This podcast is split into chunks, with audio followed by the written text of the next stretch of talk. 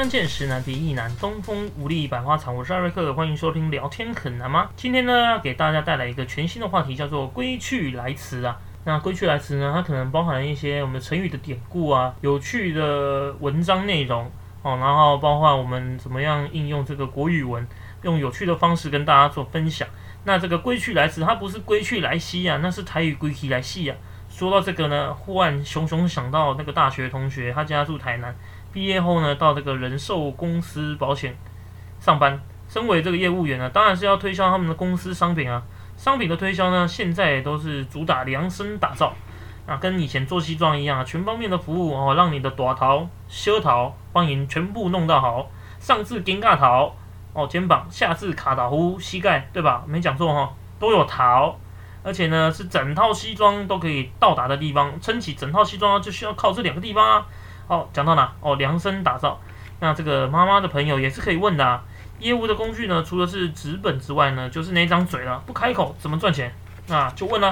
哎，阿姨，哎，我们公司现在有推这个残服险哦。啊，你如果残废的话，哈，变成轻度、中度、重度、极重度，哎，我们都有理赔哦。哦，听起来很正常啊，对不对？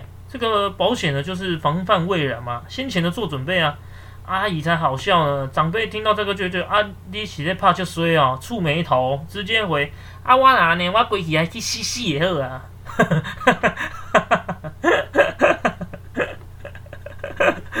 想到我就觉得很好笑。那这个好像我记得，因为我现在录了四十几集了，有听过的人的话呢，就再听一次吧，好勉强一下。回过头来呢。哎，我想这个单元是因为我是那个天华视天才冲冲冲的重要，而不是重要忠实观众。撇去这个人的关系哦，跟游戏串场的卡接，是一个机智寓教于乐的节目。那这个节目上呢，常常会提到有关于成语的联想啊、解释啊。哦，这个同队必须要写出与解释相符的成语，或者呢是跟动物有关，还是跟方向性有关的。我觉得呢，非常的烧脑，而且有趣。像我们日常生活中呢，不可少用的，就算你不在书面，还是口头上，哦，但是你吐出了一两个成语，哇，瞬间觉得 class 高了好多。某天啊，我记得我小学五年级的时候，放学那一个时候啊，忽然对着天空，哦，那我就对着说，风今天真是风和日丽啊！哇塞，旁边有一个三年级的妈妈就觉得，哇，这学长好有学问哦。看他讲一句，你看妈妈就已经快要牛，就觉得很牛逼了。我在讲三句的话，他就高潮了。好了，好了，好了，没那么夸张了。但是呢，我们中华文化两千年独有的成语呢，是璀璨的明珠。许多呢，阿多啊来我们这边，哎，好不容易勉勉强强的学了中文，但是文言文啊，还是成语呀，更是让他们头痛至极的地方。更有的呢，成语是我们一般人也不懂的奇葩。接这接下来呢，就跟大家来讲我们五个成语。好，那第一个呢，诶，这个最少字只有三个，想当然。诶，这很口语啊，想当然不是大家都有挂在嘴边吗？但是越常挂在嘴边的，我们就越不知道，原来它是个成语，是最短的成语，而且呢是在我们生活中常用的成语。很多人呢却永远不是泰山。诶，原来这是成语桥出来的，出自于呢范晔《后汉书》的。《孔融传》以经度之日，想当然耳。那这个耳呢，其实也没什么意思啊。所以呢，这个四个字呢，就省略掉它，变成想当然。哎，它就变成一句成语了。绝对没有人想得到，原来这么口语化的三个字是成语。第二个呢是抱虎缝合。每次看到这个成语呢，我就觉得说，哎，是虎豹合马。大家现在用听的可能不知道说我在讲哪四个字。但是等我上传之后呢，会贴一些字在上面，在那个介绍里面呢，你们就会知道说，哎，会不会跟我一样也看错是打爆，哎，老虎打爆河马？但是呢，跟老虎还真的有一些关系。河马呢，先到旁边休息一下。这个抱虎呢，指的叫做空手打虎。缝合呢，就是徒步过河。啊，我先讲一下它的典故哈。哦，这个抱虎缝合的典故是由《论语》里面出来的。那这个子路啊，年轻时候就是以勇力闻名。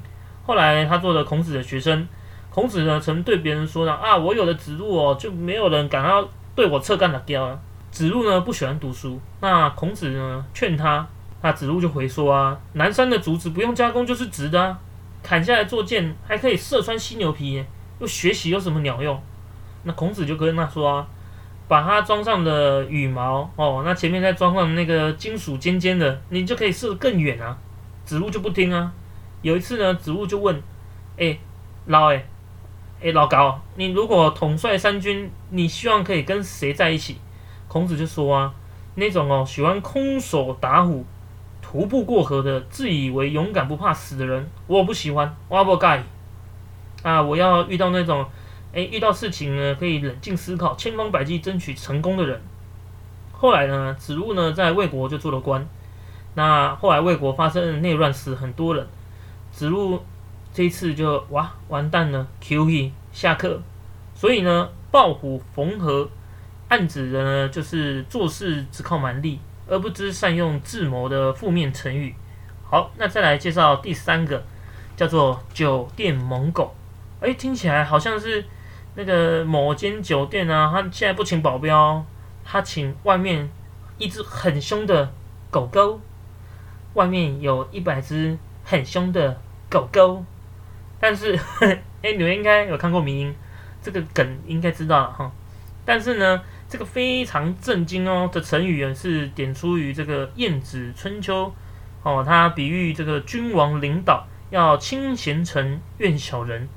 历史上呢最著名的这个酒店猛狗啊，在林森北路了啊，没有，是在秦朝时期哦，这个人就是赵高了。那他也是有典故喽，他的意思呢是出自于《晏子春秋》嘛，哦，刚才提到。就是指哦，这个猛狗你如果不赶走的话，再好的酒都会变成酸。诶，为什么呢？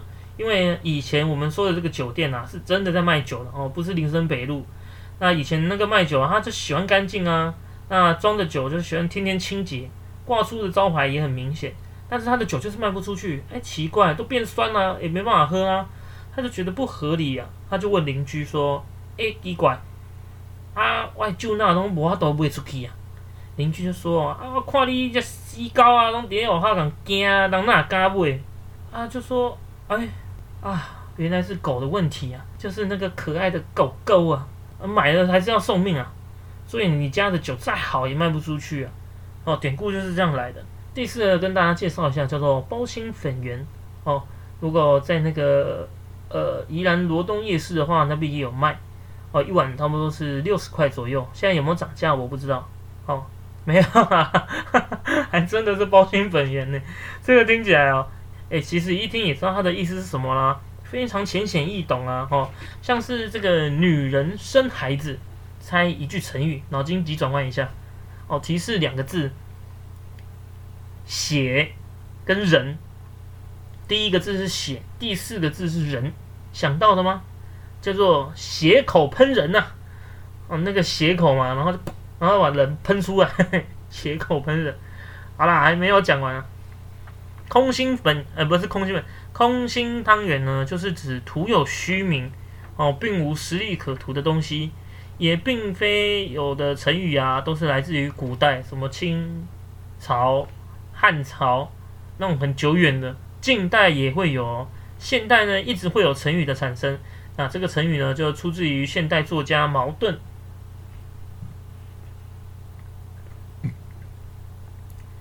九一八周年这本书里面，最后呢要给大家带来一个最多字的成语来了。这一句话叫做“不是东风压倒西风，就是西风压倒东风”。哦，好长哦，算一算有十六个字。这十六个字是一般正常成语的四倍哦，同时也是非常口语化的成语。该成语呢出自于曹雪芹哦，他著作《红楼梦》中的第八十二回。但凡家庭之事，不是东风压倒西风，就是西风压倒东风。比喻呢，双方有利害关系时呢，会互不相让。好，那讲到这边呢，为什么要使用成语呢？成语的运用啊，和语文写作息息相关。除了学生时代呢，大大小小的考试写作，或者是出社会后呢，写报告、写文章，善用成语可以让你的文字更精炼。意蕴丰富，必须要呃不需要靠长篇大论，一个成语便可以画龙点睛。